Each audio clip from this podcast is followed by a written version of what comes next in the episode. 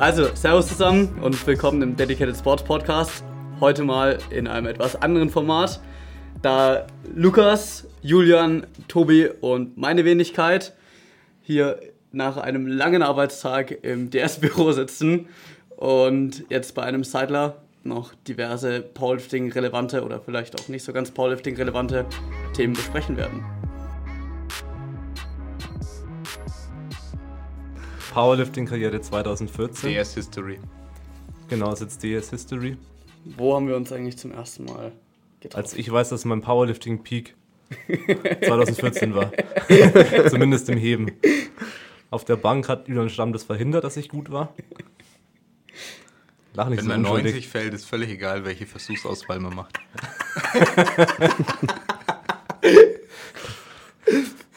Oh Mann. Hast du schon mal 90 gefällt, Lukas? Nee, noch nie. Scheiße. Ich dachte, das ist normal am Hast Anfang. du schon mal weniger als 90 gefällt? Nein. Drückst Hast du schon mal versucht, weniger als 90 auf den Max zu drücken? Nee, ich glaube noch nie. Der Lukas hat seit vier Jahren das gleiche Benchmax. Er sollte wirklich den Ball flach halten. Aber nur liegt mein Max deutlich höher wie deins. Das ist ja egal. Als. Sorry, du Model. Naja, Bamble 2014, oder Tim? Ja, Bist du da auch gestartet oder da bin ich, Was war da eigentlich? da bin ich in der Tat auch gestartet nach, glaube ich, vier Monaten Powerlifting-Training. Und naja, dachte ich mir so, naja, gut, der Wettkampf ist einigermaßen in der Gegend. Schauen wir halt mal vorbei. Hatte halt auch keine Ahnung, was da so genau abgeht oder dass man ein Singlet braucht. Das wurde mir dann beim Weigh-In gesagt, so, ja, und wo ist das Equipment? Ähm, ähm, naja. Und ich bin dann am Ende vom Tag in einer Radlerhose gestartet, die glücklicherweise die Freundin von einem anderen Starter dabei hatte. was waren deine Werte? Ähm, puh. Hast du weniger gebeugt als ich? Ich habe 140, glaube ich, gebeugt. Alter, der Tim war schwächer als ich, Julian, in der. Beuge. Ja. Ja, und Okay, krass. Wie sich die Zeiten geändert haben. allerdings habe ich damals dann doch 65 Kilo gewogen. Wie viel wiegst du jetzt? 84. Also, ja, hat sich Gott sei Dank ein bisschen was getan. Seitdem. Ja. Aber ja, also damals waren auch die Informationen, die so rund ums Powerlifting verfügbar waren, denke ich, noch ein bisschen auf einem anderen Level ja als jetzt, wo jeder schon top ausgerüstet zum ersten Wettkampf kommt. ne, ich weiß, dass ich ähm, 2014 oder wahrscheinlich 2013, weil ich 2014 Anfang des Jahres schon angetreten bin, 2013 dann gegoogelt habe, ähm, in Foren oder halt nach, im Forum gesucht habe, was auch immer, nach jemandem, der irgendwo ganz grob in der Nähe wohnt und auch Powerlifting macht. Und dann halt jemanden auch gefunden habe, der da auch zur GDFBF Deutschen Meisterschaft wollte. Und dann, das war, glaube ich, so die erste Informationsquelle außerhalb von YouTube, Candido, was auch immer, wo man sich mal unterhalten konnte, überhaupt erstmal jemanden zu finden, der auch, Gab es Sowas 2013 macht. schon die GDFPF? Ja, ja. Okay. Also 2014 war lange nicht der erste große Wettkampf von denen, soweit Ja, ich weil weiß. das war der erste, an den ich mich erinnere. Ja, aber davor haben die auch schon Wettkämpfe gehabt. Also die waren schon länger im Raw aktiv oder fast größer, hatte ich zumindest den Eindruck, als damals BVDK Raw. Ja, es hat sich da ein bisschen anders entwickelt dann. Ja, ein bisschen. Ja. Tim. Beuge 140 bei überraschenden 65 Kilo Bodyweight. Ja, also das war schon. Bank. Ähm, Bank waren, glaube ich, stabile 80 Kilo. Alter. Ähm, ja. Ich habe also- mehr gebeugt und so viel gedrückt wie du. Was hast du für ein Scheißlauch? Ja. ja, es war schon, war schon Schon schlimm. grenzwertig. War schon echt grenzwertig, ja. Ja. Und ich glaube, gehoben habe ich dann 160. Nee, 100, 162, weil 160 waren eigentlich geplant. Aber dann habe ich mich noch überreden lassen, noch zweieinhalb Kilo zu steigern. Und ja, war damals massiver PR. Das war ziemlich verrückte Scheiße damals. Ja. ja. Ich glaube, wir hatten alle so unsere absolut perfekten Wettkämpfe am, Anf am Anfang. Ich glaube, Lukas, Tim, Tobi und ich. Perfekt, ja. Ja, also bei Lukas war es Anfang 2015 der perfekte Wettkampf. Und Das war GDFBF, oder? Ja, genau. Und ich im Jahr davor, 2014, der Chaoten-Wettkampf, wo ich Ja. irgendwie zweimal un, ähm, vor dem Rack-Kommando reingelaufen bin in der Beuge. Ja. Aber die waren noch oben. Und Raps dabei hatte, Knee-Raps dabei hatte, obwohl ich gar nicht erlaubt war. und mit Re- Knee-Raps trainiert habe. Dabei Was? waren nicht mal Sleeves erlaubt. Hast du wenigstens versucht anzuziehen, Ich- nee, beziehungsweise zu wickeln? nee, da wurde mir sehr schnell gesagt, dass ich diese nicht tragen darf. Das, das sind keine Kniebandagen, das ist meine normale Haut. Wirklich. Aber ich habe im Gegensatz zu euch wenigstens 185 gebeugt. Ohne Sleeves. Ihr Wichser. Ja, und was beugst du jetzt? Und was beugst du jetzt? Wa- nochmal Stopp, was, stopp, was heißt, Und der was Progress heißt war ihr? halt richtig krass. Dann bis 2020 war der Progress. Weil Brutal. mehr als ihr und Lukas hockt da und hat viel mehr gebeugt als du. Ja, Julian. ihr habt 2015 gebeugt, Julian, ohne Sleeves. Auf der Ach, auch GDF. ohne Sleeves, ja, stimmt. Ja, Aber ich habe jetzt von denen Laufs, weil du warst ja noch nicht Thema. ach so. Genau. Ja, Gut gerettet, eh stark. Ja. Gut gerettet. ne, wie kannst du es empfehlen als Trainingsmethode, dass man sich mit Knee-Raps auf einen Raw-Wettkampf ohne Sleeves vorbereitet und dann den gleichen Opener, glaube ich, wählt, den man eigentlich mit Raps machen wollte, Stimmt, und dann ich aber die nicht anpasst? Versuchsauswahl nicht gewen- äh, geändert. Und deswegen war auch der zweite, äh, oder das zweite Gewicht zumindest, das ich erst im dritten gemacht habe, dann schon, ja, grenzwertig. Was gefällt? Nee, ich habe danach die Leute gefragt, ob ich ähm, den alleine geschafft hat oder ob sie mir geholfen haben. Hatte einen Blackout. Dann haben mir die, danach die Leute gesagt, dass ich das alleine geschafft habe. Ich bin einfach runtergeplumpst und wieder aufgestanden. Aber Ja. war wohl schwer. Solange, solange sie All You Bro schreien, ist es eigentlich sowieso egal. Ja, Julian war 2015 schon ein guter Coach. Ja, die Versuchsauswahl. Vor allem beim Bankdrücken war super, oder? Die war bei Tobi zwei, Ende 2014 und bei Lukas Anfang 2015 schon on point. Also Matt Gary wäre stolz gewesen. ja, Shoutout. Danke für die guten Tipps damals. ja. 80 Kilo Irgendwie so Erstversuch, 12 dann 90. gesprungen. Vom ersten auf den zweiten. Es war halt 80 at 6 und 90 zu schwer. und dann verzweifelte 90 Kilo Touch and Go immer noch zu schwer. Weil da waren dann auch die Ja. Kommandos egal. Da ging es nur darum, ist es ein PR, den ich jetzt aufstellen kann. Ja, da kam Jevgeni dann um die Ecke, habe ich im Video gesehen und hat geschaut, ob du es schaffst, weil du Ja. warst anscheinend da Konkurrent, also für einen Sieg wahrscheinlich. ich habe für den Sieg gedrückt. ja. Ich glaube, dass Gunnar Fiona Bachus, äh, Nachname bin ich mir nicht sicher, danach kam mit irgendwie 115. ich stopp. Eine Frau 35 Kilo mehr als ich. ja, damals hat sich schon Tobi ähm, einen Namen gemacht mit seiner Bank. Ist nicht nur heute so. Die Beuge war aber auch, ja, Erste Versuch Beuge, wo im. Hintergrund dann die Leute gesagt haben, was, warum? Hast du halt wirklich nur eine komplett halbe Kniebeuge gemacht und der war irgendwie total deine einfach, Kumpels, der Opener. ja, und deine Kumpels sich, sich aufgeregt, warum der ungültig ist. Wer auch immer hinter der Kamera stand. Und es war halt wirklich nicht annäherungsweise parallel. Ich finde es eigentlich geil, ein Bamble rot für Tiefe zu bekommen. Das ist fast unmöglich. unmöglich. Der Kadi ist mega chillig, sitzt von vorne, macht nur Daumen hoch und runter und denkt sich, okay, Vor allem, geht einfach nicht. vor allem diese Veranstaltung hat, glaube ich, bis um halb eins oder halb zwei in der Nacht gedauert oder so. Wo dann die Siegerehrung, wo dann diverse Leute aus dem Organisationsteam, ohne jetzt Namen nennen zu wollen, äh, schon, schon komplett voll waren. Und die Siegerehrung dann doch eher etwas, ja, untergegangen ist. Es gab dann andere Prioritäten. Definitiv, ja. Ja. Also da wurde den Bembeln auf jeden Fall stark zugesprochen. Ja. Also es waren schon geile Wettkämpfe. Also erstmal GDF 2014, wo noch irgendwo, ich glaube, ein paar Belgier und so mit angetreten sind. Und es war auf jeden Fall sehr vogelwild auch. Und dann war der Bembel Ende des Jahres, ja, wo ich dann stark als Coach aufgetreten bin, nachdem ich ja schon im gleichen Jahr das erste Mal angetreten bin. Da habe ich gedacht, bin erfahren und coach mal den Tobi, den Elite-Bankdrücker. Aber ich frage mich halt bis heute, wie ich am Bamble 2014 200 Sumo heben konnte. Ich Na, kann ich nie wieder an die auch. Leistung ran. Also das Deadlift Programming, das war schon gut. Ne? Damals. 200, ey.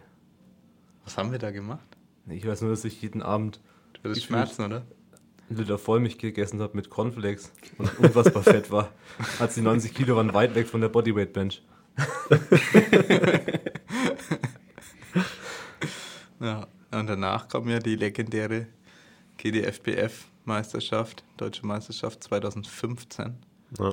Ja, da war, Die ist in die Geschichtsbücher eingegangen. ja, wegen dem magischen Trio. Ja. Ja. Das, war, Drei Muskeltiere. das war echt geil mit Tyson und Me vs. Gravity. Ja, die Legenden, alle zusammen. Ja. In einer Gewichtsklasse. Ja. Sowas der wird es nie wieder geben. Gewichtsklasse. Sowas wird es nie wieder geben, ihr drei in einer Gewichtsklasse. Nee, wird es echt nie wieder geben. Ja. Ja, Lukas, ich denke, 120, ich denke, du solltest auch in die 93. 120er, Lukas. Easy. Muss ich halt jetzt zwei Gewichtsklassen hoch. Bin ja aktuell nur bei 93. Ja. Ja, wa- was war da das Geilste? Also ich muss sagen, der Bankversuch bei mir war auf jeden Fall mega geil.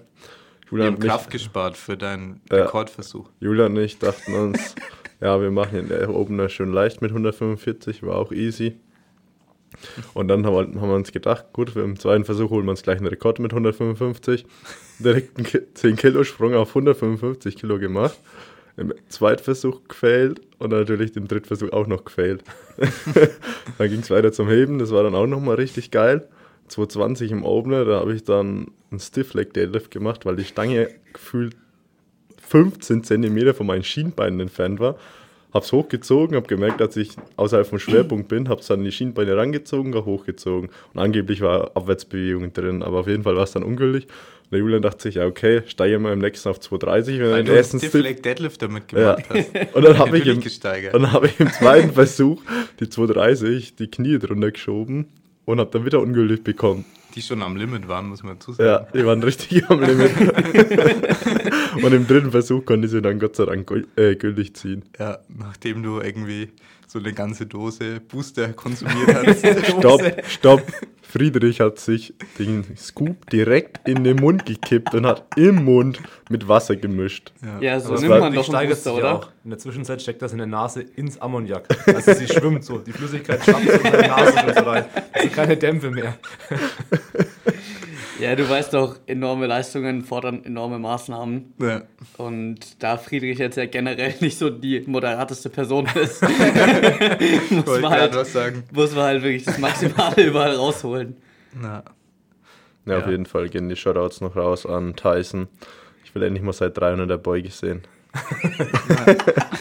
Das wäre aber echt geil. So ein, ja. so ein Wettkampf, wo der Tyson nochmal antritt, der Friedrich und du, Lukas, an einem Event. In der gleichen Gewichtsklasse. Das ist unrealistisch, weil der Friedrich möchte in die offene. Ja, wo er offensichtlich auch hingehört. Nein, er hat Muskelmasse für minus 83. Der Rest ist schwammiges Wasser. Fast, sage Shots ich. feiert. Ja, und also die Highlights waren ja dann eigentlich auch, also beim, beim Friedrich dann definitiv das Heben, wo er mit seinem Maximum eingestiegen ist, glaube ich. Er hat einfach 2,80 komplett angerissen, Sumo. Das war komplett wild. Na, Und natürlich auf die klassischen 300 im zweiten. ja, Ich glaub, genau. die hat Die er hat zweimal gefällt, gefällt, ja. ja. Nee, der, der, also der erste war schon gut, gut am Limit. Ja, war schon eigentlich ein guter, guter Versuch. Und dann Tyson, was war da das Problem? Alles. Stimmt. In der Beuge? Ich weiß es nicht mehr, was er gemacht Ich hat. glaube, dass in der Beuge er Probleme hatte. ich weiß es auch nicht mehr genau. Was hattest Ja. du denn für ein Total, Lukas? Weißt du das noch? Naja, 215 Beuge, 145 Bank und 230 Heben. Wer ist gut im Kopf rechnen? Tim? Ich hab, sorry, ich hab gerade gegähnt und hab, hab nicht zugehört. Erzähl es nochmal bitte. Der 215, Ja, 145, ja, das ist 360. ja. Und was was heben? 230. 590. Ich sag's Vielleicht einfach. sollten wir nicht live rechnen. Kannst du nicht, Tobi. ja. Ja, okay. Auf jeden Fall nicht so viel. Ja. Ähm, ja. Naja, Tyson wollte irgendwie 240, 250 beugen, glaube ich, ursprünglich. Ja. Ich glaube, ich glaube, hat, dass er 230 gebeugt hat. hatte der sich nicht irgendwie kurz davor noch verletzt oder Irgendwas war auf nicht in Fall. Form? Ja, in Form war auf jeden Fall nicht an dem Tag. Ne? Ja. Also der hat schon im Gym, glaube ich, mehr gemacht und so. Ja. Ja. Aber Ich glaube, der hat doch auch nach dem Wettkampf nochmal 260 irgendwo gehoben. Stimmt. Ja. Ja, dann mit dem Queller oder so. Im Ja. Queller schon. genau. ja, das Ja, war nicht Ja, lange danach. War in der Nähe irgendwo. Ja. Hatte der vor Ort? Aber also Nee. ich denke, wenn wir jetzt mal diese, diese wilden Versuchsauswahlen ähm, überdenken, das ist auf jeden Fall ein Punkt, der sich, denke ich, sehr, sehr stark geändert hat im Vergleich von, von vor sechs Jahren zu heute. Ja. Weil ich denke, heutzutage auf Wettkämpfen, man sieht zum Teil immer noch wilde Versuchsauswahlen, aber generell sind, ist die Fehlerquote, denke ich, deutlich besser geworden und man sieht deutlich mehr gültige Versuche. Vor allem ist so das Bewusstsein dafür, dass man seinen verdammten, seinen verdammten Opener konser sehr konservativ ansetzen sollte, denke ich, deutlich gewachsen und man sieht selten, dass Leute mit ihrem Max einsteigen. Ja. Ja. Zum Glück. Zum Glück. das ja. deutlich besser. Ja, unterhaltsam war schon manchmal. Sehr unterhaltsam. Es ist immer noch zum Teil sehr unterhaltsam. Weißt du noch, Julian, was ich an der GDFPF gedrückt hatte dann? War das 87,5 oder no Nee. War das 92,5 nicht? Ich glaube 80, 87, 92. Waren die Benchversuche von mir. Warst du auch 215? Nee, Das war 2016? 2016. 2016 war das, stimmt. Schon wieder ein Jahr weiter. Ja. sind zwei Jahre lang GDFBF gestartet. Auch. Aber 2015 warst du auch auf dem Insanity, Julian, oder? 2015? 2015, oh ja, 2015, da haben wir, glaube ich, sogar bei euch gepennt, wenn ich mich recht Ja, entsinne. da hast du bei mir mit und Michelle in Ja, der WG da, waren, gepennt. da waren wir doch irgendwie zu acht oder so bei euch, glaube ich. Ja. Hast ja, du noch in Berlin wart- gewohnt, oder? Erstens, ihr wart wirklich zu acht und ja, zweitens, ich habe damals wirklich in Berlin gewohnt. Ja, ja, Stimmt. Ja, ich habe wilde Sachen gemacht. ja. Das weiß ich schon gar nicht wie ist unser einer Kumpel Leben nochmal? in Berlin gewohnt haben, Julian, Michel? Auf keinen damit, Fall. damit man weiß, wo man nicht mehr wohnen will. die Michelle. Der Michel. Michel. Ja. Von denen habe ich auch schon ewig nichts mehr gehört. Ja, war auch gut. Wie hieß er nochmal? Michel, Ricardo. Nee, ich meine äh, YouTube und so. Boah. Das ist echt viel. Bin, bin ich jetzt ehrlich gesagt überfragt. Ja, ich bin auch Mann, überfragt. So krass, wie die Zeit Ja. vergeht. Er hatte auf jeden Fall YouTube gemacht. Ja, waren kommende, kommende Sternchen, aber nicht ganz geklappt. Na, War aber nicht echt nee, er stark. nee, er war wirklich relativ stark, also für die Zeit auch. Und, ja, damals mit ihm zusammen gewohnt. Und war eigentlich lustig. Ja. Ja, aber dann, ja, Prioritäten verändern sich, beziehungsweise was man so im Leben macht. Ja. Hat sich ja bei uns beiden verändert dann. Und ich bin dann wieder zurück. Und dann der nächste lustige Typ, der mich gefragt hat, hey, willst du mal nach Wien? Ja, ich komme zu Besuch. Nein, herziehen. ja, das war der Tim, Ja, der hier gegenüber sitzt. Ja. Ja, es war schon ein lustiger Zufall, Ja, dass sich das zufällig so ausgegangen ist. naja, ich habe nichts zu tun.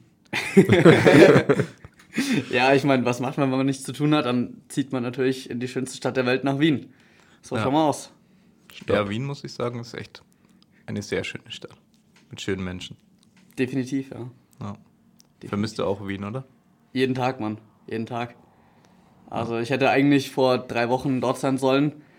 Ähm, für den Junggesellenabschied von einem Kumpel. Aber aufgrund der aktuellen Situation war das dann halt leider nicht möglich. Aber ich kann es nicht erwarten, Mann. Ich kann es nicht erwarten. Aber das hat ja eh nicht stattgefunden. Ne? Natürlich nicht. Ja. Haben trotzdem Oh, gemacht. ohne. Ja, Tim Piefke kann nicht kommen, mal wurscht. Ja. Easy. Julian, wann war eigentlich der Strongman-Wettkampf, wo ich mitgemacht habe? War der auch 2015? ja, müsste auch 2015 Hast du gewesen gewonnen? Nee, wurde Zweiter. Aber die Gewichtsklassen waren auch echt verrückt. Die ging irgendwie von 93 Kilo bis 110 oder so. Und ich war halt am unteren Ende und der andere Typ Ja. am oberen Ende. Und ja, wegen, Hatte ich knapp geschlagen. ja, wegen zwei Disziplinen oder so hat er mich geschlagen.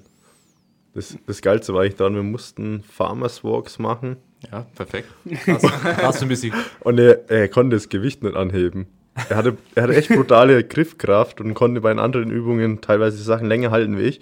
Aber er konnte dieses Gewicht nicht anheben, also er konnte nicht damit laufen, weil er es nicht vom Boden bekommen hat. Ja, aber es war, es war richtig krass, weil er dann teilweise das Gewicht komplett hochgekrüppelt, weil Ja. er gedacht hat, Maximum. Und dann ist er damit spazieren gegangen. Echt so. Ja, weil ich gedacht habe, wie macht er das?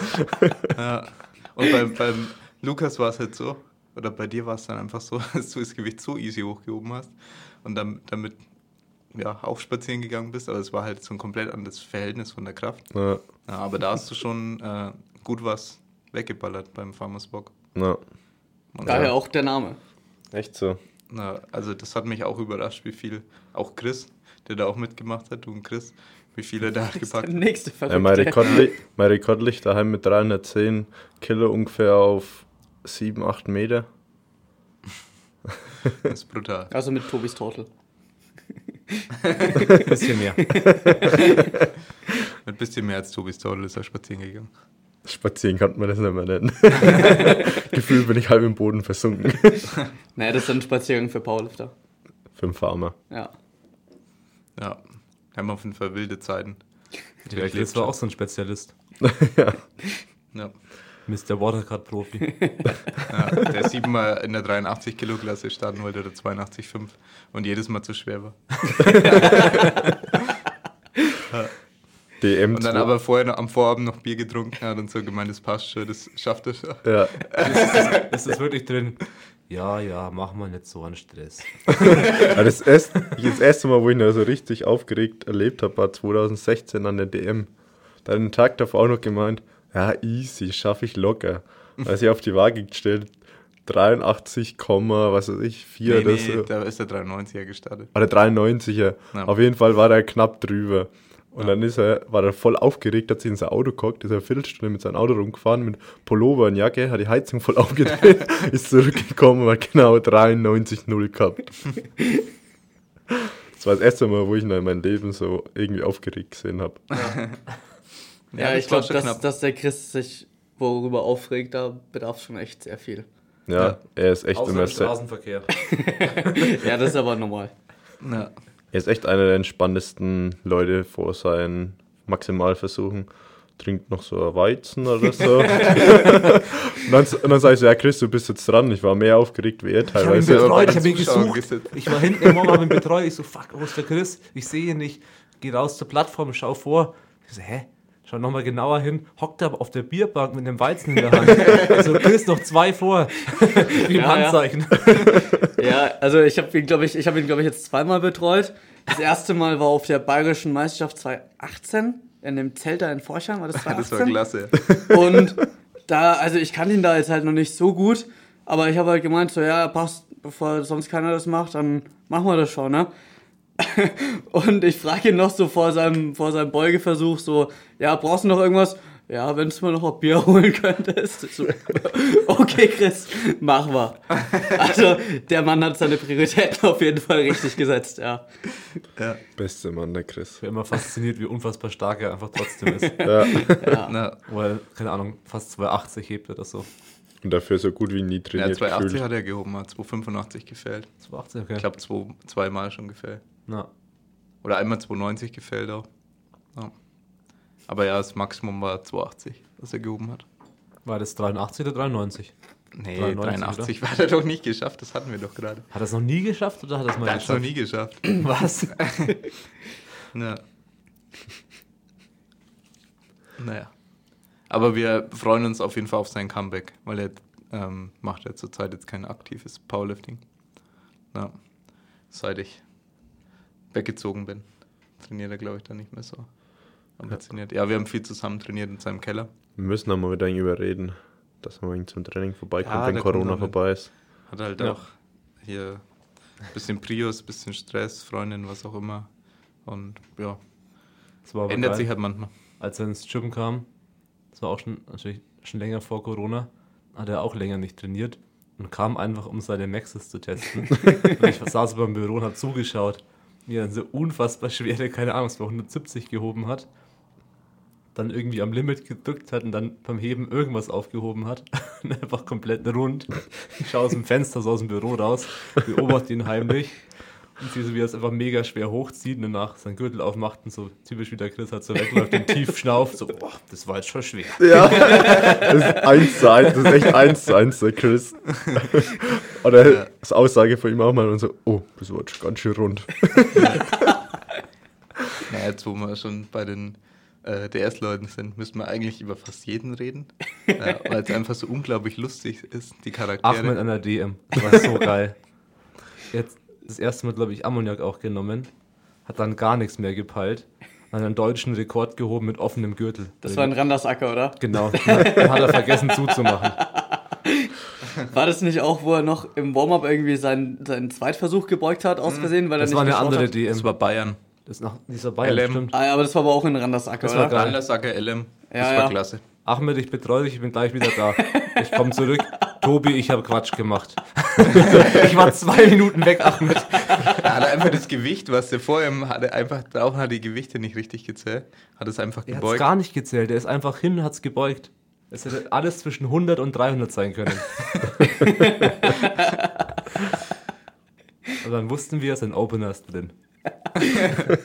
Ja, Ja. sichere Sache. War das dann schon auf Drittversuchniveau oder was war das? Das war der, knapp über dem zweiten ungefähr. Oder ziemlich genau der Zweitversuch. Hm. Also ich glaube, das waren damals 175 ungefähr. So grob. Und 165 war, glaube ich, Opener. Ja, das das, sind die, das sind die geheimen Potenzierungsmethoden. Ja. Aber wenn wir noch mehr Geheimnisse über den Ahmed ausplaudern sollen, die beste Geschichte war, waren die Nudeln, die er in der Pfanne gemacht hat. Ich hatte ohne Mist die gleiche Idee gerade im Kopf. Wer will es erzählen? Ich kann nicht. Ich habe schon die Komm, Deadlift Story Tobi. erzählt. Komm, Julian, erzähl du. Ich weiß es nur was so genau. Naja, Ahmed ist ja dann ja irgendwann mal, ich glaube, von daheim ausgezogen. Und Richtig, wie sein Studium. Genau, und als Coach ist man natürlich auch für die Ernährung mit zuständig. Wenn dann ein Athlet gewisse Fragen hat, zu Makros, Kochen, könnte halt sehr komplex sein. Und Ahmed seine Frage halt, wie man Nudeln kocht.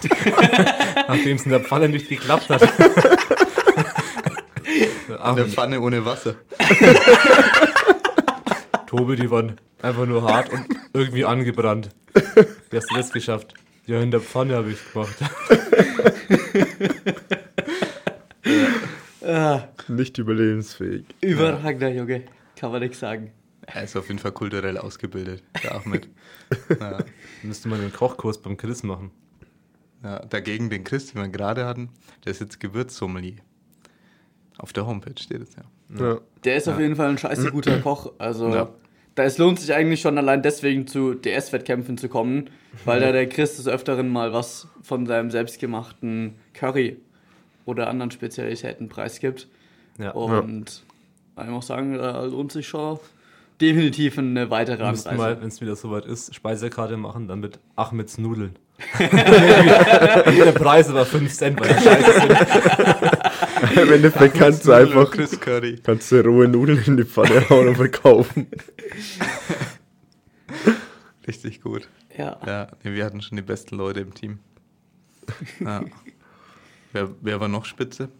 Pa Patrick Arapoglu. Patrick war klasse. Der war auch klasse. Na, eigentlich aus dem Team Reizraum indirekt. Beim Team Reizraum trainiert. Deswegen natürlich auch ein Spitzenathlet. Und Beim Dr. Robert Ja. Müller. ja, ist schwer. Es gibt, was sind die besten Geschichten? Beim Patrick, Dass er gefühlt jede Beuge gefehlt hat. die Im Sticking Point. 2,5 Kilo schwerer war als das, was er gerade easy gebeugt. 140 easy. Zweieinhalb Hochlimit. Fail. Ja, Hat er denn nicht Bei jeder auch, Übung aber. hat er denn nicht auch ziemliche Probleme beim Heben und ist auch oft umgefallen?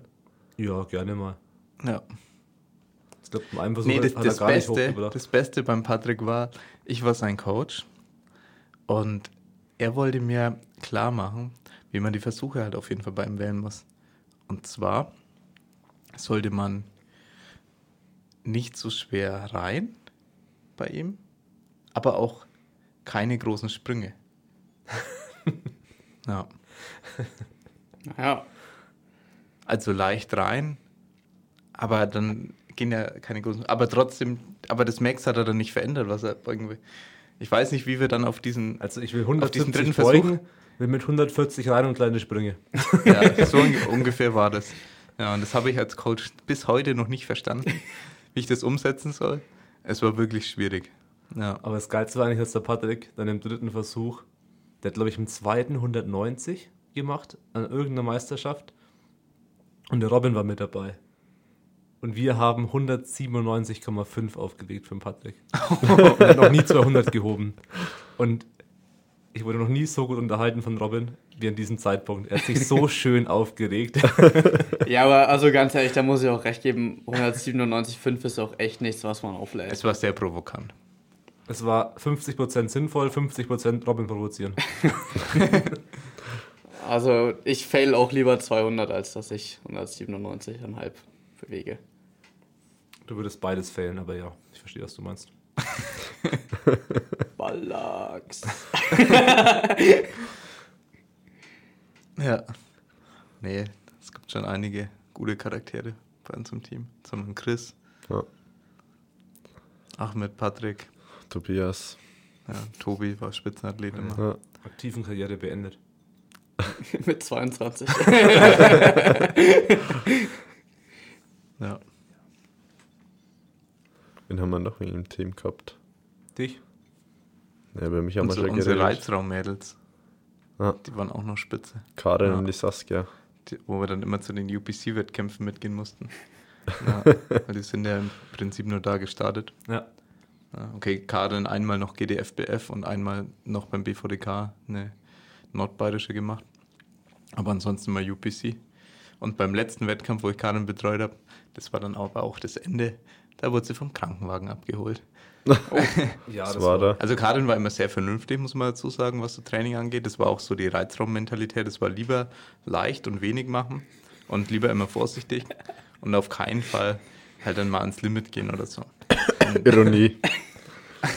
Sie haben ständig Trainingsgewichte erhöht, Julia. Ja, nachdem ich sie nicht mehr gecoacht habe, habe ich auch viel erfahren oder immer nach den Wettkämpfen. Ja, ja, im Training haben wir schon das und das gemacht. Oh, das sollte ich ja gar nicht sagen. das war ja gar nicht auf dem Plan gestanden. ja, da habe ich mal danach erfahren, was wir wirklich gemacht haben. Ja, Ja, die haben sich nicht ganz so ans leichte Training von mir gehalten immer. Ja. Und bei Karin war es, glaube ich, vor dem letzten Wettkampf dann so, dass, ja, sie hatte ja da auch schon oft Probleme und Schmerzen und ich wollte, habe eigentlich oft gesagt, ja, Wettkampf weiß ich nicht, ob wir uns da weiter vorbereiten sollen. Ja, nee, geht schon irgendwie.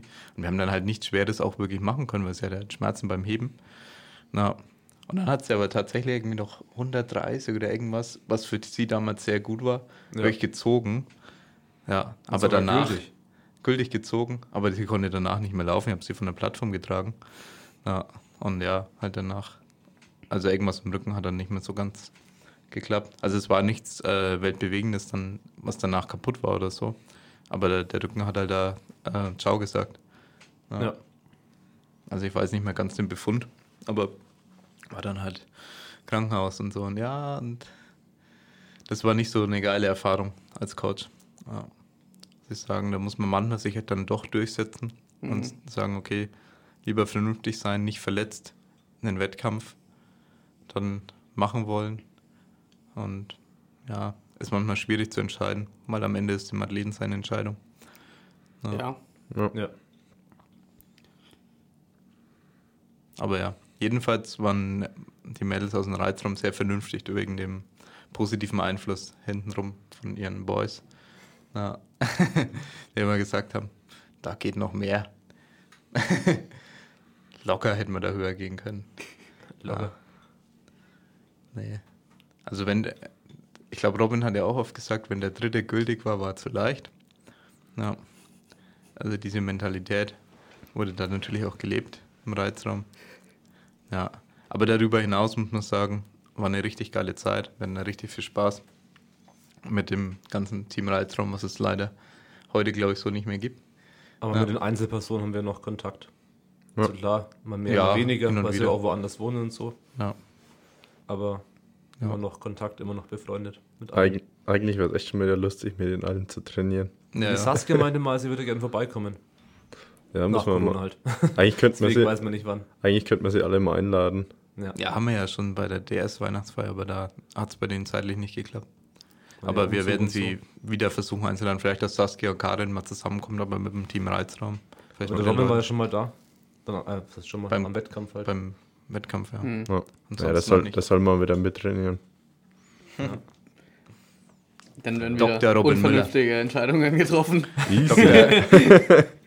Dr. Robin Müller, Science Fitness. Das ist wirklich, Doktor, das ist das Lustige. In, ja, nicht in Fitness. Irgendwas mit? Aluminium.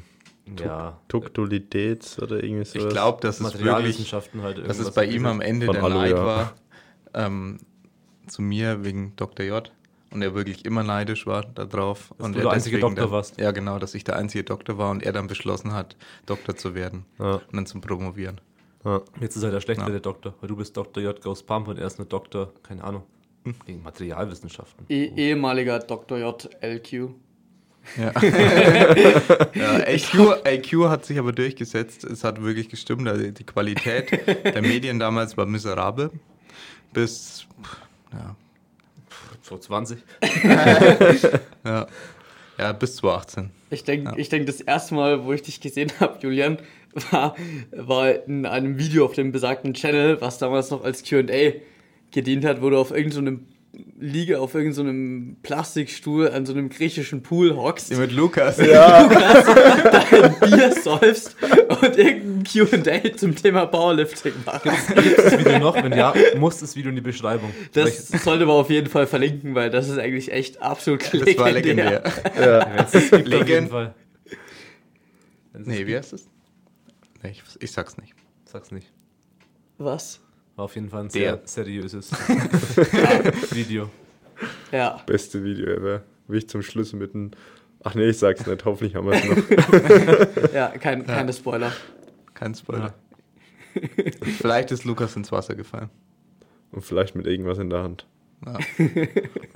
Auf jeden Fall war unser Comedy damals Next Level. Hat deutlich geiler als heute noch. Ja, unser Comedy heute ist ja echt, echt miserabel geworden. Der Tim hat sogar von unserem trockenen Podcast schon geredet, weil unser Comedy so schlecht geworden ist. Ja. Und heute haben wir gedacht, okay, nicht ganz so trocken mit vier Bier. Ja. Ja. Tim Ja, ganz begeistert, ja. Ja, so, ja, Ja, voll geil. freilich. Ich Herr Seidler. Geht schon, Alter. Ja. Also meins ist schon leer. Super. Meinst du erst halb leer? Ja, ich habe mir, ich bin hab schon mir meins noch aufgespart, weil ich wusste nicht, ob man zwischendrin aufstehen darf und sich noch Nachschub holen kann. Äh, eher schwer.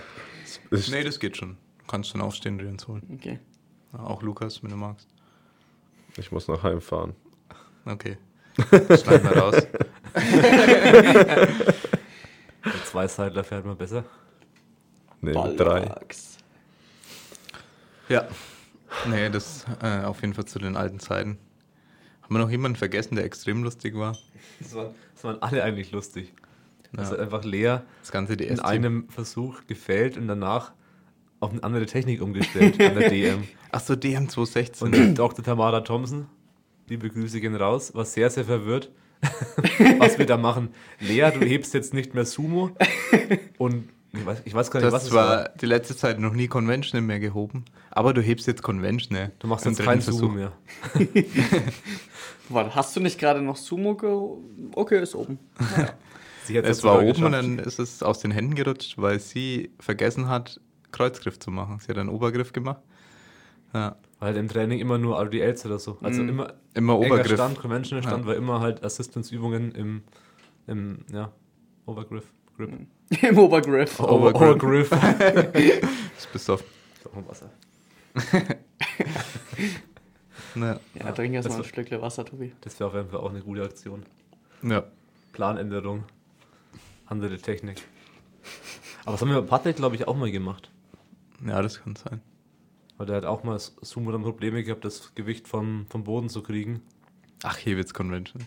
Ja, Ja, dann das- halt conventional gehoben, so Patrick. Das habe ich aber mittlerweile, Sumo heben jetzt. das habe ich aber mittlerweile schon mehrfach gesehen, dass das teilweise Leute gemacht haben. Ja.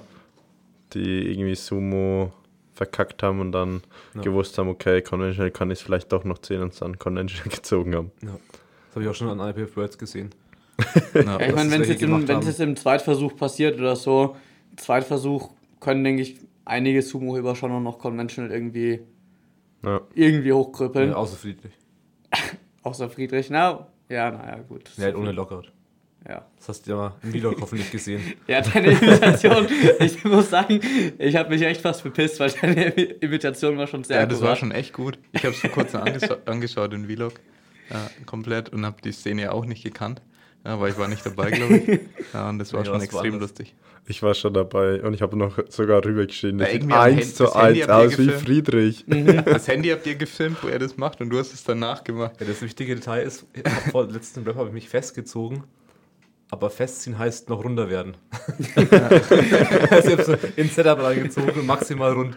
Und dann musst du nicht nur den Oberkörper aufrichten, während aber die Knie vorne bleiben. Und der Lockout ist Schultern nach vorne, Hüfte durch und Knie aber auch nach vorne, Okay. dass du Ja. eben unterschieben kannst. Ja, du musst ja ablegen irgendwo.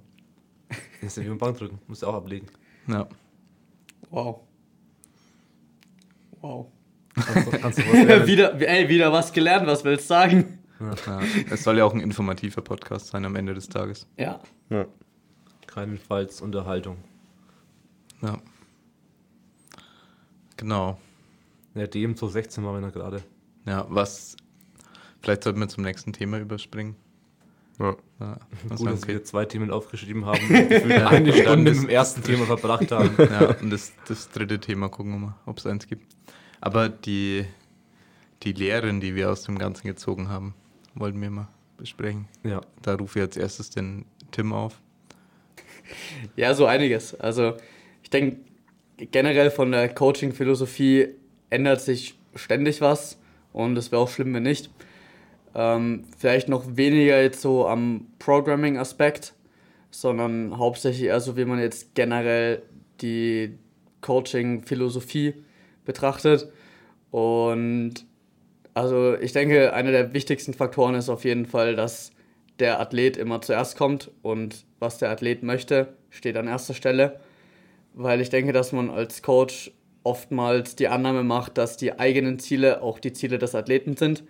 Beziehungsweise man nimmt an, dass der Athlet Ziel XY hat und, ähm, und nimmt, macht diese Annahme, weil man denkt, dass das selber für den Athleten das Beste wäre. Also beispielsweise ähm, denkt man jetzt, gut, ich will den jetzt möglichst stark zum nächsten Wettkampf bekommen, damit ich dann sagen kann, ja, ey, ich habe so und so viel auf das Total vom Athleten gepackt. Ja? Ähm, ohne dabei zu berücksichtigen, dass der Athlet vielleicht den Sport ein bisschen länger als nur ein halbes Jahr machen möchte oder fünf Jahre, sondern dass er den Sport halt wirklich langfristig machen will, ohne ständig verletzt zu sein. Weil es für viele, denke ich, im Powerlifting, die identifizieren sich so stark mit diesem Sport, dass wenn sie ihn nicht mehr machen können, das tatsächlich ein, ein wichtiger Teil ihres Lebens wegbricht. Und deswegen ist einfach die Langfristigkeit ähm, sollte immer an erster Stelle stehen und dass man den Sport mit Spaß ausüben kann. Ähm, ja, und von daher sollte immer, sollte man die Zielsetzung mit einem Athleten immer sehr, sehr gut besprechen. Und auch vor allem, wenn man jetzt einen Athleten hat, der noch ziemlich am Anfang seiner Karriere steht und vielleicht erstmal denkt so, oh shit, ey, der bewegt 300 und der drückt 180 und so weiter und ich will auch sofort so stark werden. Und ja, die in meiner Gewichtsklasse sind so und so stark und vielleicht, wenn ich eins runtercutte, dann habe ich vielleicht doch noch Chancen. Ähm, sollte man vielleicht mal ein bisschen den Fokus vom nächsten Wettkampf weglegen und vielleicht auch vom nächsten Wettkampfjahr weglegen, sondern sich überlegen, okay, wie kannst du der bestmögliche Powerlifter werden für die Verhältnisse, die du, die du mitbringst und das Ganze einfach ein bisschen langfristiger aufzielen, anstatt irgendwelche kurzfristigen Resultate zu jagen und dabei riskieren, die Athleten zu verheizen. Ja. Also wie gesagt, wenn das jetzt das Ziel vom Athleten sein sollte, im, in einem halben Jahr bei der deutschen Meisterschaft zu gewinnen und danach interessiert sie nicht mehr, weil er dann, was weiß ich, ins Ausland zieht oder aus anderen Gründen mit Powerlifting ausführen möchte, dann kann man vielleicht sagen, okay, dann müssen wir jetzt wirklich mal schauen, dass wir so viel wie möglich ballern. Aber in den off. meisten, aber in den meisten Fällen ist es Grüße an eben, Tyson, Tyson gehen raus.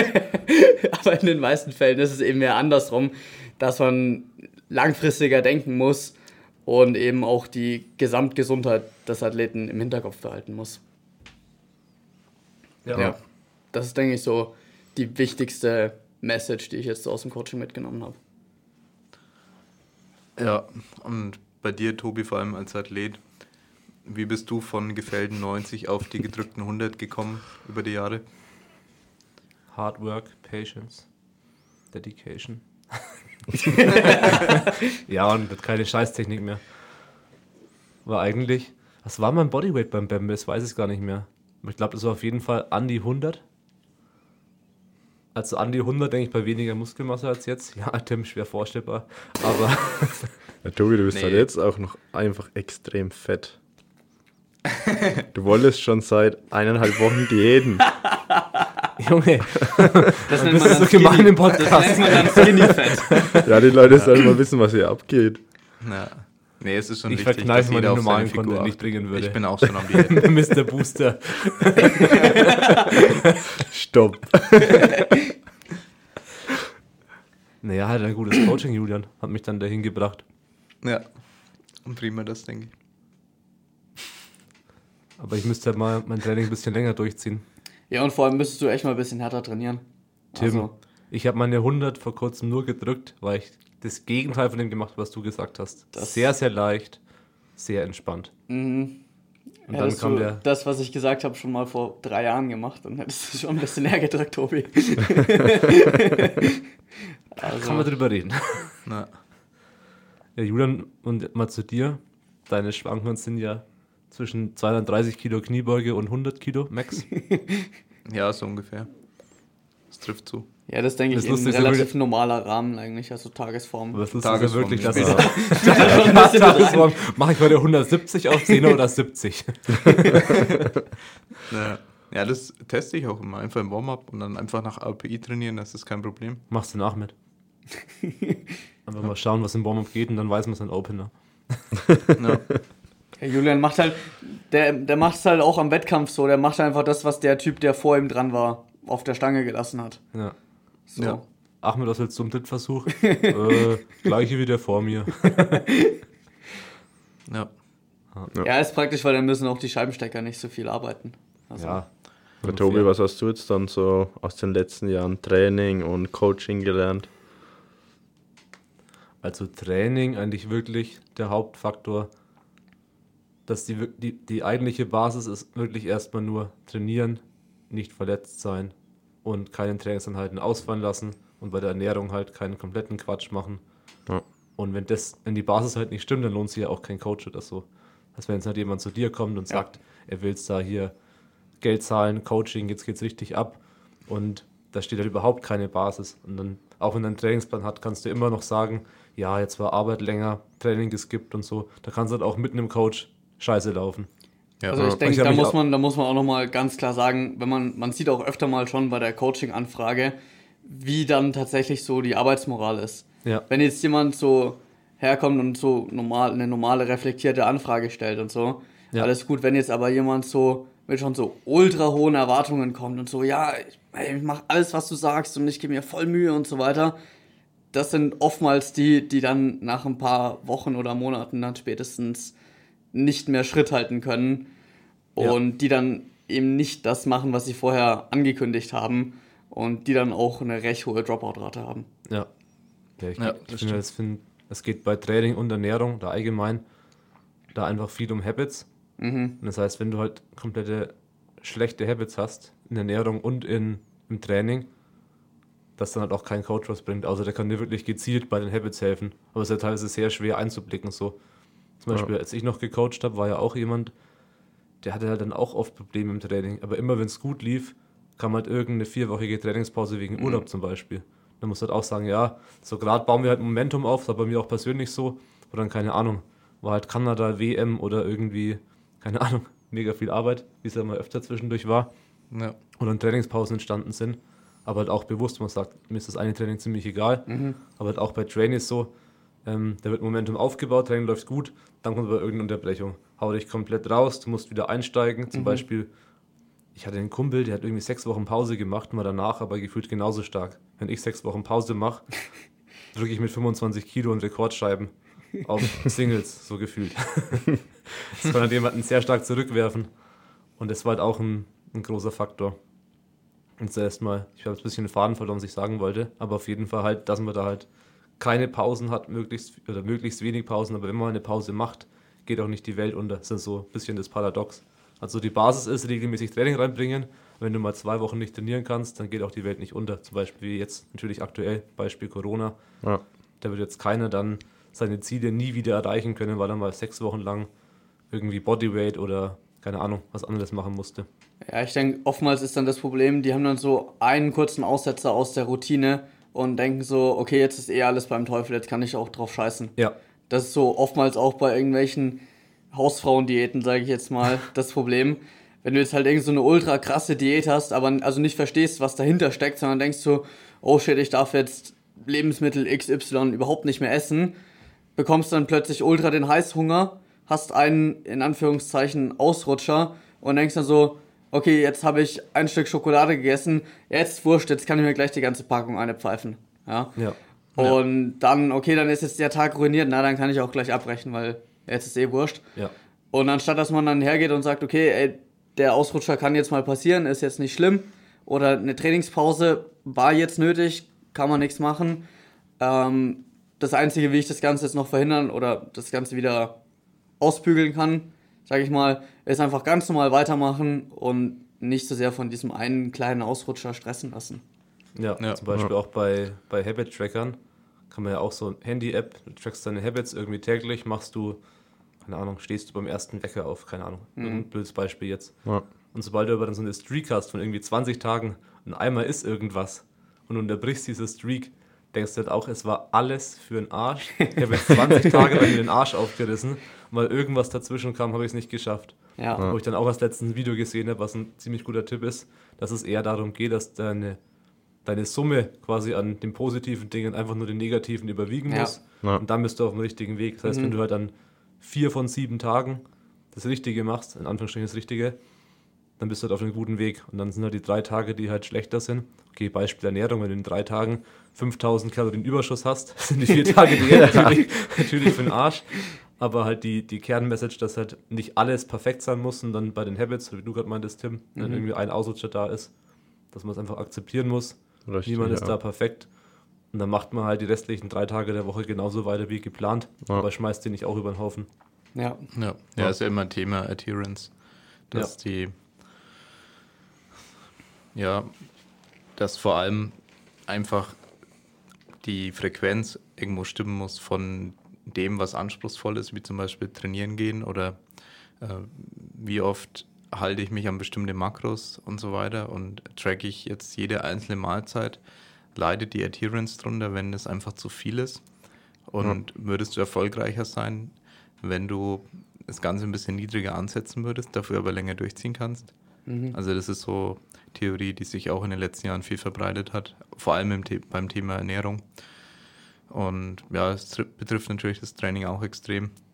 Und dreimal die Woche trainieren, aber du ziehst es über Jahre durch, kann dich unglaublich weit bringen. Und es ist halt immer ein gewisser Level, den man erreichen kann. Kannst sagen, also jetzt in, in der Theorie, das ist natürlich in der Praxis anders. Sagst, okay, mit dreimal die Woche Training, über fünf Jahre kommst du so weit. Okay, ist deine Adherence-Wahrscheinlichkeit höher, kannst es mit viermal die Woche trainieren, dann kommst du halt an ein höheres Ziel, fünfmal, sechsmal, siebenmal. Äh, Profisportler, der jeden Tag trainiert, der aber auch durch die äußeren Umgebung, ähm, dass er ja Sportsoldat ist, was auch immer, dass er einfach durch seine Umgebung gefördert wird und ja, da so viel unterstützt wird, da eben dran zu bleiben, dass es für ihn dann möglich ist, das Ganze auch so durchzuziehen, aber das ist nichts, woran man sich normalerweise orientieren sollte.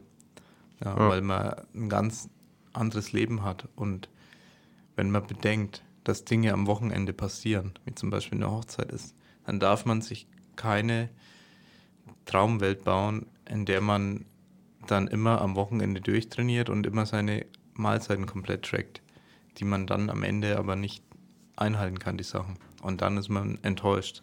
Wenn man sich das aber gleich flexibler plant für Wochenende, weil da bestimmte Events ab und zu sind, Geburtstage, was auch immer, sagt, okay, ich, ich habe bestimmte Regeln, ich mache keinen kompletten Quatsch, ich sauf mich nicht komplett zusammen, ja, okay, Tim schüttelt mir im Kopf.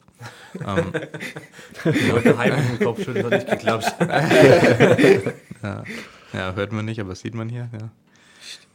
Ja, jedenfalls, ja, versucht die Ziele ein bisschen niedriger anzusetzen und vor allem eben die Ziele in Sachen, ja, welche Stepping Stones sind dafür notwendig, wie oft muss ich die Woche trainieren, um weiterzukommen. Und ja, vielleicht geht es irgendwann mit dreimal die Woche nicht mehr weiter, aber vielleicht ist dann der richtige Zeitpunkt, die Frequenz zu erhöhen, weil ihr eben euch daran gewöhnt habt, dreimal die Woche zu trainieren. Ihr habt da eine Disziplin aufgebaut in der Richtung. Für euch ist es normaler geworden, der innere Widerstand ist gesunken, ins Training zu gehen. Und also er hat einen bestimmten, eine bestimmte Willenskraft einfach auch über die Woche hinweg gesehen. Und wenn ins Training gehen schon sehr viel Willenskraft beansprucht, weil das nicht so ist, boah, ich habe immer voll Bock aufs Training und, und spring dann los, sondern manchmal ist es Überwindung. Entweder weil man Muskelkater hat oder weil man auch andere Dinge im Leben hätte, die man gern machen würde. Und genau dann muss man eben vielleicht erst lernen, mit dieser Willenskraft dann eben zu haushalten und die dreimal die Woche durchzuziehen, bis der, die Hemmschwelle einfach sinkt für jedes Mal, dass man ins Training gehen muss. Und dann sich dann langsam das Ganze aufbaut. Ja. Ja. Ich denke, das ist auch oftmals so ein Problem, dass wenn jetzt jemand irgendeinen Entschluss gefasst hat, versucht so direkt all in zu gehen und direkt sein ganzes Pulver am Anfang verschießt praktisch. ja, das ist der Klassiker. Also, wenn man jetzt sieht, die ganzen Januar-Trainierer oder so, die dann sagen, okay, ey, ab 1. Januar gebe ich richtig Gas, Mann. Ich schwöre dir, werd ripped as fuck. Ja, dann die erste Woche, dann oder die ersten zwei, drei Wochen, vielleicht fünfmal die Woche ins McFit rennen, alles Mögliche trainieren Ja. Und dann aufhören, weil sie merken so, ey, ich habe keine Zeit, fünfmal die Woche zu gehen. Und dann genau in das, was ich vorhin beschrieben habe, verfallen so, okay, ja. jetzt habe ich ein Training verpasst, ja, dann ist die Woche eigentlich eh schon für den Arsch. Ja. Und ja, die Woche drauf, naja, dann, ja, naja, fange ich vielleicht im Februar dann wieder an. So. Oder wenn man jetzt bei einer Ernährung, also bei einer Ernährungsumstellung hergeht und sagt, okay, ich verzichte jetzt sofort auf alle Carbs und alles verarbeitete Essen und esse nur noch Gemüse und Hühnchenfleisch, wird man sicherlich auch, wenn man vorher eine komplett andere Ernährung hatte, in eine ziemlich starke Sackgasse rennen. Weil wenn man auf einmal versucht, alles zu ändern, naja, ist man aus seinen Habits, wie du vorhin gesagt hast, draußen. Ja. Und sich da an was Neues zu gewöhnen, dauert halt enorm lange und braucht auch sehr viel Disziplin, die viele halt, denke ich, nicht so stark mitbringen. Und Ja. da muss man auch sagen, vielleicht ist es einfach nicht wichtig genug für die Person. Und man ist jetzt ja kein schlechter Mensch, nur weil man es jetzt nicht schafft, fünfmal die Woche ins Gym zu gehen oder so. Vielleicht sind andere Sachen für die Person einfach wichtiger. Und vielleicht Ja. wird die Person trotzdem gerne stärker oder fitter oder was auch immer sein und hat sich aber einfach zu hohe Ziele gesetzt und ist nicht bereit, das zu opfern, was sie dafür opfern müsste. Ja. Also, wenn man jetzt sich irgendeinen Entschluss fasst, sollte man immer überlegen, wo will ich hin und was bin ich bereit dafür zu opfern. Und wenn diese Sachen halt sehr, sehr weit voneinander entfernt sind, muss man diese Ziele vielleicht nochmal ein bisschen anpassen, weil sonst verliert man es komplett aus den Augen. Genau. Und die Lebensumstände, die ändern sich ja auch oft. Ja, und die können sich in der Richtung auch ändern, dass man vielleicht sogar mehr Zeit zum Trainieren hat oder dass man sein Leben in die Richtung lenkt ja, und sagt, okay, ich nehme woanders dann mehr Freiräume, ich kündige äh, oder ich höre mit gewissen Hobbys auf, die ich sonst noch hatte, um da einfach weiterzukommen, weil ich gemerkt habe, mit meinen dreimal die Woche Training, das hat mir Spaß gemacht und ich habe meine Ziele jetzt da gesetzt und dann will ich viermal die Woche, fünfmal die Woche trainieren, um weiterzukommen. Und es entwickelt sich halt, da kann sich aber auch in die andere Richtung entwickeln, Ja. dass dann Familie kommt. Also, Absolut. Also ich finde, was auch immer. ich finde, der andere Punkt ist auch sehr, sehr wichtig, dass man den nochmal irgendwo im Hinterkopf hat. So, Also es muss nicht jeder auf einem Leistungsniveau Powerlifting machen. Und ich denke mal, oftmals knechten oder geißeln sich Leute selber ein bisschen mit ihren Trainings- und Ernährungsvorstellungen, die sie denken, dass sie machen müssen. Auch wenn andere Sachen vielleicht für sie einfach wichtiger sind.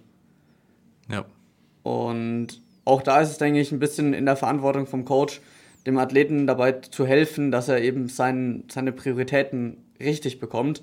Und selbst wenn das jetzt dann für den, für den Athleten heißt, dass er vielleicht jetzt keinen Wettkampf Powerlifting mehr macht in dem Sinne oder vielleicht auch das Coaching aufhört, ist es trotzdem meiner Meinung nach irgendwo in der Verantwortung vom Coach, dem Athleten dann eine gewisse Klarheit über, über die Rolle vom Powerlifting zu geben.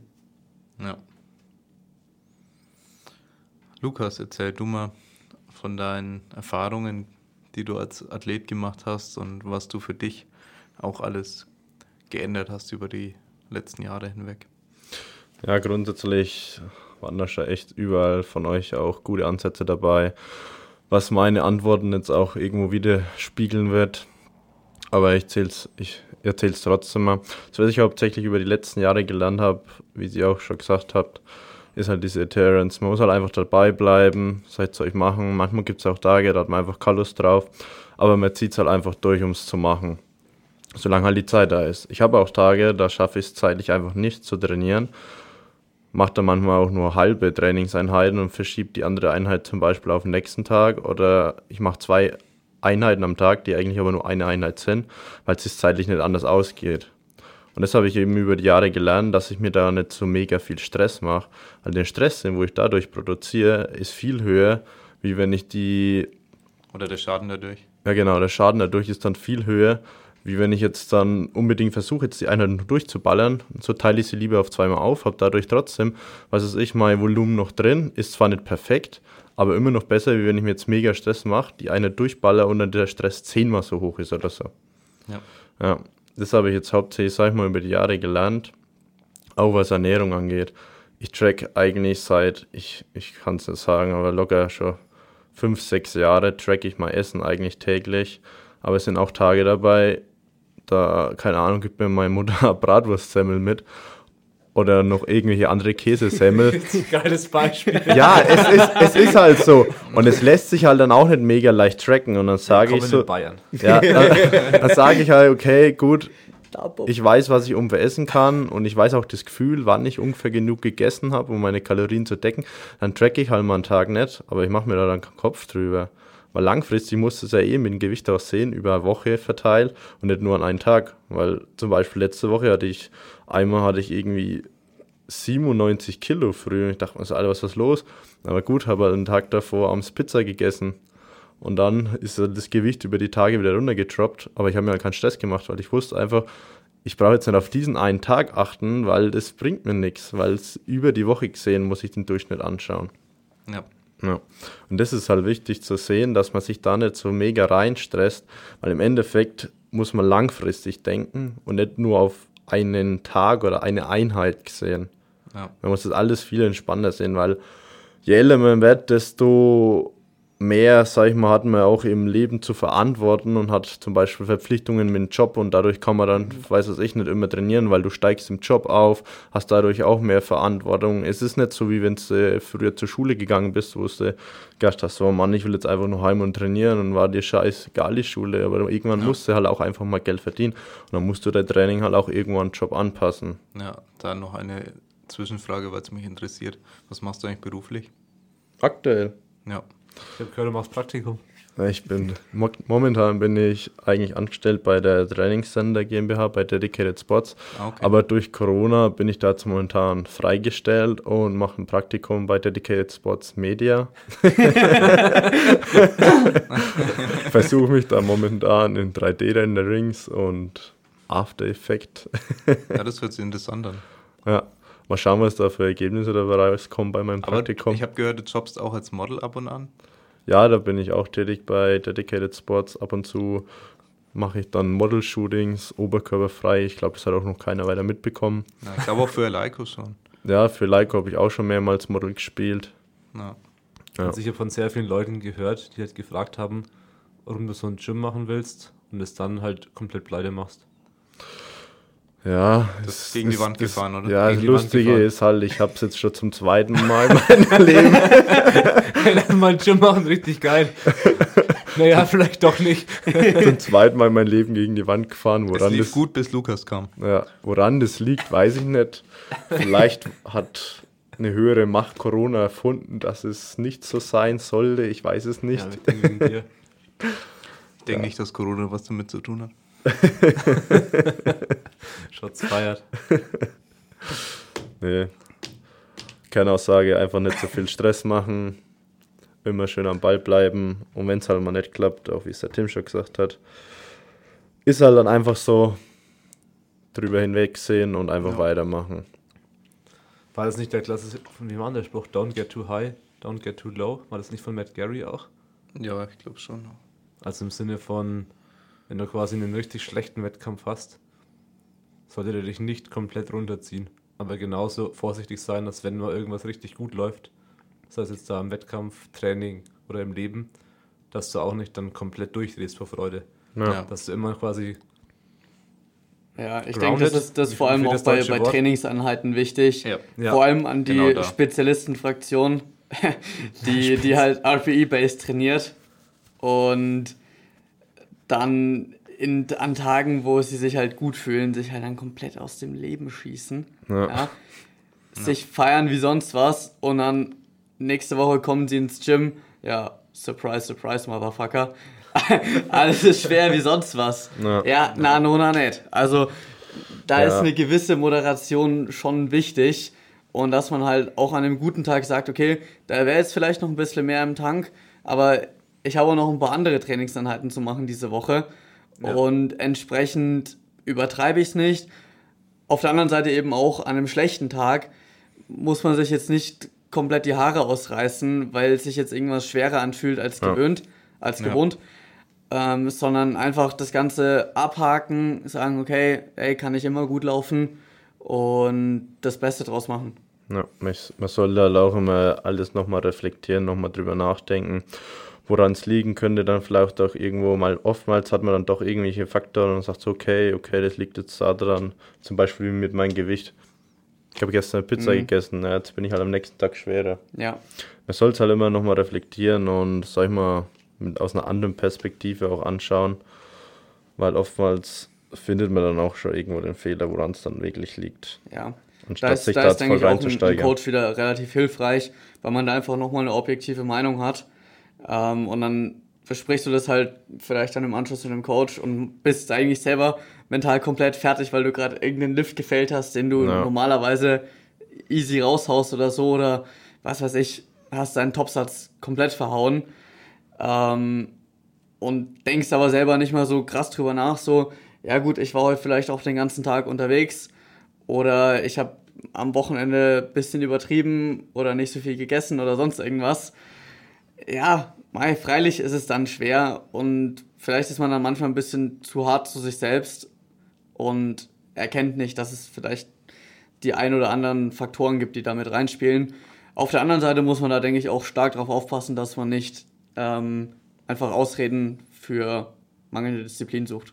Klar, ja. Ja. Weil da gibt es auch genug, die dann sagen, oh ja, meine Güte, gestern war mein Hund krank oder so. Ähm, und deshalb war jetzt heute meine Bank scheiße.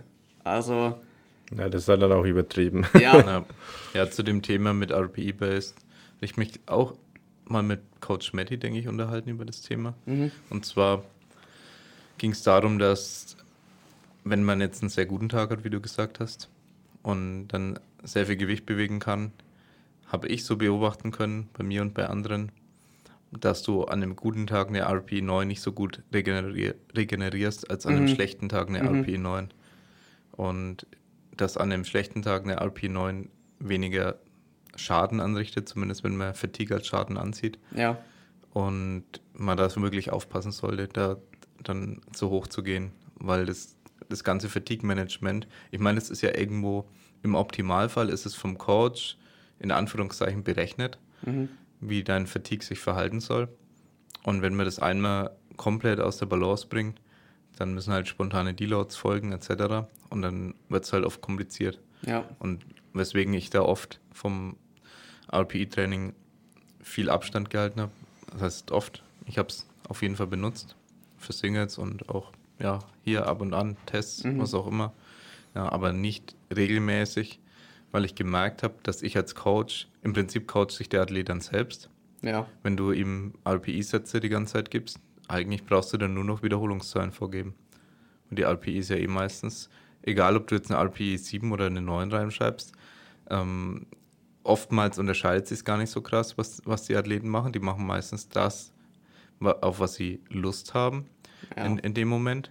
Und ganz, die werden nie die komplett objektiv erreichen. Und das kann man sich dann immer wieder ausrechnen, aber wenn du ihm Gewichte vorgibst, dann hast du wenigstens einen Ansatz, wie sich ungefähr die RPI, äh, die Fatigue verhalten könnte. Ja. Ja. auch wenn das natürlich auch immer subjektiv vom Tag abhängt. Das heißt, du brauchst immer einen Pufferbereich. Das heißt, du solltest nie sagen, okay, na, an einem guten Tag ist der Single jetzt eine RP 9. Ähm, dann schreibe ich das ihm auf. dann ist ein schlechter Tag und der fällt vielleicht. Ja, also das funktioniert halt dann nicht. Da muss man halt einen anderen Ansatz haben. Und Ja. wenn man sagt, man will generell schwerer gehen, muss man wahrscheinlich auch RPI-based trainieren. Also da bleibt dann kein anderer Ansatz zum Teil übrig. Also man kann nicht sagen, hey, der Athlet soll da oft nahe am Limit trainieren und dann die Gewichte vorgeben, weil das ist dann, ja, bisschen risky. Ja, ich glaube, wir hatten auch schon mal drüber gesprochen, dass man bei einem RPE-based Training ähm, ja, vielleicht auch irgendwie wie ein oberes Limit machen sollte. Dass man sagt, okay, ich mache, keine Ahnung, 3 at 9, aber und gibst dann halt eine Range vor, Aber ich geh wo das so nicht- circa liegen sollte. auch wenn jetzt mein, mein Maximum, was ich quasi mir so vornehme, wenn das jetzt eine 7, äh, eine, eine 8 ist zum Beispiel, nicht eine 9, sage ich jetzt nicht, okay, jetzt nochmal 5 Kilo mehr als über das Optimalziel. Mhm. Dann sage ich, okay, ich muss jetzt nicht übertreiben, das war ein guter Tag, nimm das Gewicht mit. Und dann passt es aber auch, bevor man sich halt, wie du schon sagst, Genau. komplett aus dem Leben schießt. Ja. Genau, da kann man eben diesen Tipp auf jeden Fall geben und einen, einen zweiten Tipp, dass man es als Coach dann vorgibt, wie viele Versuche er über einem gewissen Gewicht dann überhaupt machen darf. Weil das ist ein ganz großer Unterschied, wenn sich jemand hocharbeitet zu einem Single von RP9 und dann fünf Singles macht und jedes Mal fünf Kilo hochgeht. ja, weil es wird gemacht und ich habe es auch bei Lea schon gehabt, ähm, dass ich zu ihr gesagt habe danach, nee, du, du kannst einfach nur zwei Versuche über 100 Kilo äh, machen in der Beuge. Also mehr, da ist dann einfach die Kraft weg und ich glaube nicht, dass das Gewicht jetzt zu schwer gewesen wäre. Ich glaube einfach, dass es ein Single zu viel war. Und das wird im Regelfall bei RPE-Based Training überhaupt nicht bedacht, Ja. dass du ihm vorgibst, wie viele Singles, was auch immer, oder wie viele Dreier dürfen es dann überhaupt sein zum Hocharbeiten. ja. Ja, weil Ja. das so ein, ich glaube, bei TSA und so wurde da schon damals drüber geredet, wo ich gecoacht wurde und so weiter. Und da war das, ich habe es schon irgendwo mathematisiert gesehen. Ja, aber es wird sehr selten gemacht und meistens, ja, ich habe ein leichtes Leben. Also ist wirklich so, als Coach musst du nicht viel machen, wenn du einfach nur im Regelfall den Leuten 5 at 8, 6 at 8 und so, da kannst du ein bisschen, kann im, im schlimmsten Fall, auch wenn es jetzt, jetzt blöd anhört, kann ein Affe den Trainingsplan schreiben. Ja, da musst du nicht mehr so viel nachdenken und dann coacht sich der Trainee eben selber. Und da sollte man halt sich fragen als Coach, wie viel Einfluss willst du haben? Willst du wirklich dem sein Training massiv beeinflussen, dann solltest du viel mehr vorgeben und zumindest diese Maximalgewichte plus wie viel Sätze, wie viel Topsets soll der denn überhaupt machen zum Hocharbeiten? Ja, und solche Dinge, das soll das Minimum sein. Und ob, ob man wirklich komplett RPE-based trainieren will oder ob man nicht die Coaching-Rolle an den Athleten dann abgibt. Und ob man dann wirklich ein Coach sein will.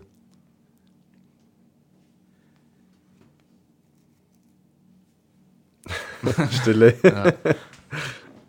Ich will, glaube ich, noch was sagen, aber ähm, Aber Zeit. Ja, ich denke, der Podcast ist mittlerweile wieder lang genug. Haben auf jeden Fall die Zeit sehr gut gefüllt. Ja. Aber nicht ganz cool. Erster Teil, bisschen entspannt. History. Ja. ja. Tim seine eindrucksvolle Karriere im Powerlifting am Bembel. Ja, 65 der- Kilo Bodyweight geschildert. der Start einer langen Karriere. Du warst so dünn. Ja. Ja, da war ich ungefähr so viel wie Lukas van Haxen jetzt ist.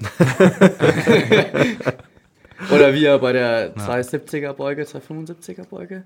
285, 5. 25 Sorry, Bro. Ähm, wie er damals war. Shit. Ja, es hat keiner hier am Tisch 300 gebeugt, das ist peinlich. Ja. Aber Ziel Ja. ist es in der 93er nochmal 300 zu beugen. Was heißt nochmal? Also noch, sorry. Noch 300. Noch 300. Aber 393 ist schon. ja, das wird Okay. das Ziel sein für Lukas. Ja. Lukas, der einzige wahre Athlet hier am Tisch. Ja. Andere alles nur Coaches oder möchte gern Coaches. Tim, ja. Lukas schaut mich komplett an. Ich ignoriere es, ja, Tim. Ja, Tobi Ja, schon ist, einiges ist, ist, gewohnt. ist in Ordnung, Tobi. Den fress ich. Ich okay. bin aus dem Coaching-Business raus. Ich coach nicht mehr, seit langem. ja. Julian auch nicht, von daher ist nur, nur ein Coach am Tisch. Ja. So, ich würde mal sagen, Ja. wir beenden meinen Arbeitstag Wie viel Uhr Um. haben wir, Lukas? Viertel zehn. Wann, haben, Oh, wir heute, wann haben wir heute angefangen? Ich glaube, ich war kurz nach sechs da. Und das sogar ohne Du Trainingspause. hast aber auch Ja. die Hast du Woche hast du halt halb, halbtags gemacht. Ja, das stimmt, Ja. du hast die Woche nur halbe Tage gemacht, jetzt Das hast du es ausgeglichen. Ja, stimmt. Ja. Aber ich habe ich hab wenigstens wieder Urlaub eingereicht. ja. Ja, Immer morgen, wenn oder? man übrigens bei uns im Unternehmen unter zwölf Stunden im Büro ist, muss man Urlaub einreichen. Ja. Wenn man es nicht erreicht, wird es als zwei Urlaubstage abgezogen. Als Strafe. Ja. Montag ruft er irgendwie im Ministerium für Arbeitsschutz an. Als habe ich den Podcast gehört. ja, alles unter 80 Stunden ist bekanntlich Ja. Kindergarten. Arbeitsschutz wird auf jeden Fall groß geschrieben bei Dedicated Spots. ja. Ballax. Also dann, Vielen Dank fürs Zuhören. Vielen Dank an Tim, dass du heute da warst. Ja, einen sehr schönen gerne. Tag verbracht hast. Sehr gerne. Das Video, was wir aufgenommen haben, ich weiß nicht genau, wann das zeitlich geplant ist, aber wenn es fertig Ich glaube in ist, zwei Wochen. sollte es auch in die nächste Beschreibung. Nächste Ja. Woche dann. Nächste Woche. Das war, denke ich, auch ein interessantes Thema. Und dann, ja, vielen Dank. Wenn euch der Podcast gefallen hat, gerne abonnieren, Daumen hoch da lassen, die Folge teilen und bis zum nächsten Mal.